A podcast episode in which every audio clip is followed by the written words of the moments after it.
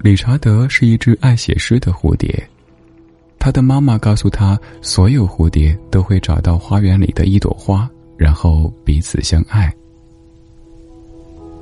在理查德成年的这一天，他带着他所写的诗来到花园。那是一个美丽的清晨，所有花都伸展着纤细动人的腰肢，挂着晶莹的露水，仰着头等待朝阳。他来到红玫瑰面前，问道：“你愿意听我读诗吗？”红玫瑰伸了个懒腰，她刚化完妆，艳丽的红色口红让她显得更为风姿绰约。他看着这只翅膀颜色灰扑扑的蝴蝶，有些心不在焉。你读吧，但我可不保证会和你相爱。于是，理查德读了自己的第一首诗。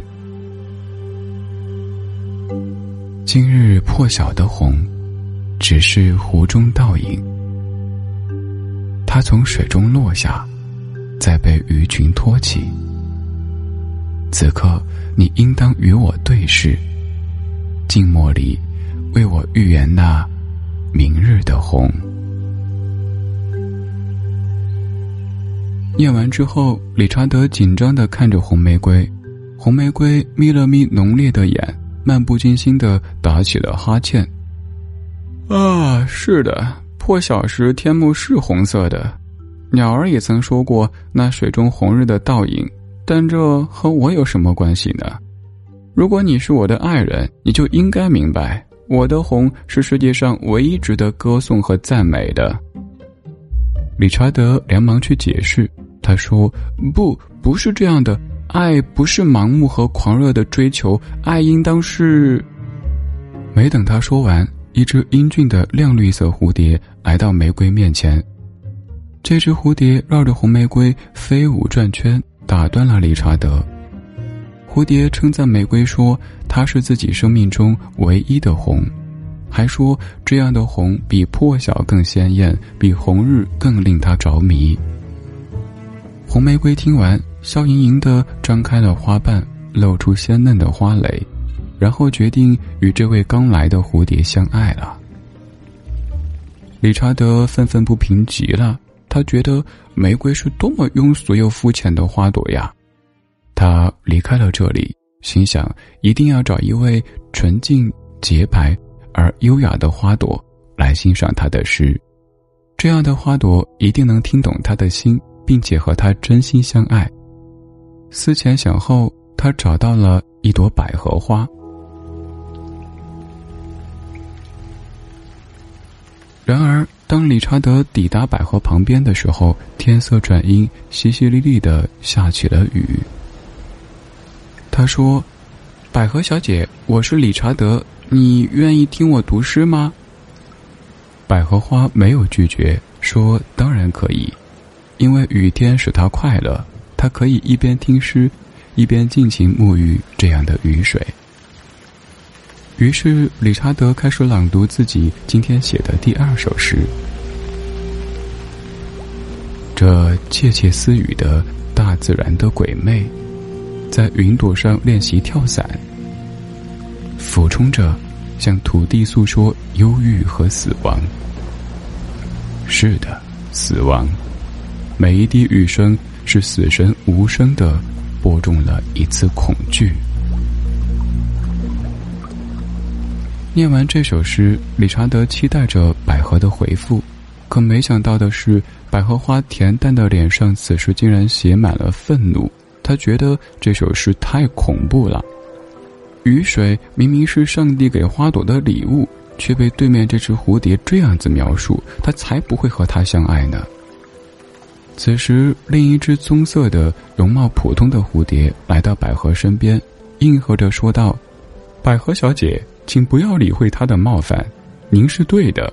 上天赐予我们阳光和雨水，我也和您一样，相信这每一次降雨都是大自然的恩泽，而我将和您一起沐浴这恩泽。”百合花看着这只棕色蝴蝶，高兴极了，他觉得这才是一位真正的绅士。如果这位绅士还没有找到属于他的花朵，那他很希望他们能够一同庆祝今天这场雨，然后相爱。棕蝴蝶最终停在了百合花的花蕾上，理查德再次沮丧的离开了。理查德感到一天竟然是如此的漫长，他兜兜转转的寻找着自己梦寐以求的花朵，向他们读起自己无比珍贵的诗歌，但换来的不是哈欠连连，就是嘲讽和奚落。他心里想：花朵们多么傲慢。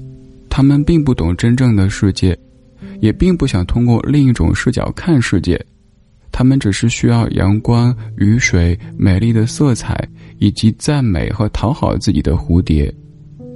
紫罗兰、桔梗、向日葵、风信子、茉莉，尽管它们都有各不相同的美丽和曼妙，但是它们又是多么雷同的空空如也啊！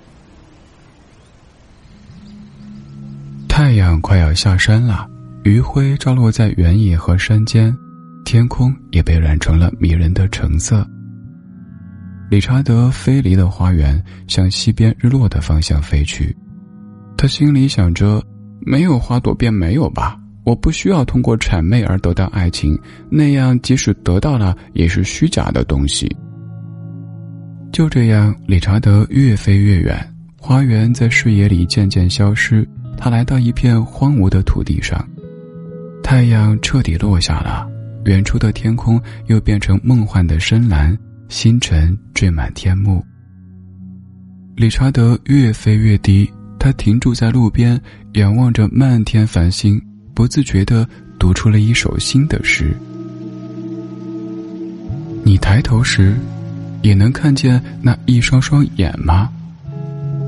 从另一个世界里窥视着我们的眼，专注的，遥远的，喃喃自语的细瘦的灵魂，请用你们的深邃与浩瀚狠狠的鞭笞这人间吧，尽情嘲讽那些有关爱的简陋而盛大的骗局。读完诗后，理查德舒缓的抖了抖翅膀。突然间，草地里传来一个清脆的声音：“你喜欢写诗？”理查德转过身，看见路边有一株又瘦又歪的狗尾巴草。这个时候，恰巧有一阵风吹来，狗尾巴草轻轻的摇晃一下身体，然后介绍自己说：“他叫做艾玛，生活在这里很久了。”理查德扇动了几下翅膀，有些落寞的说道：“你好，我是理查德，写诗是我的爱好。今天是我成年的第一天，妈妈说我应该去花园里找一朵花和我相爱。我给花园里的很多花都念了我的诗，可是没有人喜欢。”艾玛歪着头看天，突然说：“我也时常觉得那些是眼睛。”理查德有点没反应过来，愣了一下。艾玛接着说：“你刚刚念的，你抬头时也能看见那一双双眼吗？”我我好像可以。理查德有些好奇，他说：“啊，你也喜欢写诗？”艾玛有些不确定的说：“我没有写过诗，但是听你念的那首诗，我似乎有一些感受。”或许我可以尝试一下。理查德鼓励他：“尝试吧，艾玛，我愿意做你的听众。”片刻之后，理查德屏息听完了艾玛生命里的第一首诗。天黑时，我看不清一只灰蝴蝶翅膀上的纹理，只能看见它的触角和微微颤抖的双翼。于是我闭上眼睛，去想象它的样子。触角和双翼消失了，我只看见那些美丽的纹理。艾玛念完这首诗，他和理查德都没有说话，只是在黑暗中静静的对视着。过了很久，理查德终于打破了沉默。从来没有人说过我的翅膀美丽。艾玛笑了笑，回应道：“闭上眼睛能看见的东西其实更多，你也可以试试。你想不想停在我的肩膀上？我们一起把眼睛闭上，然后猜猜对方都看见了什么。理查德轻轻地扇着翅膀，飞到了艾玛肩上。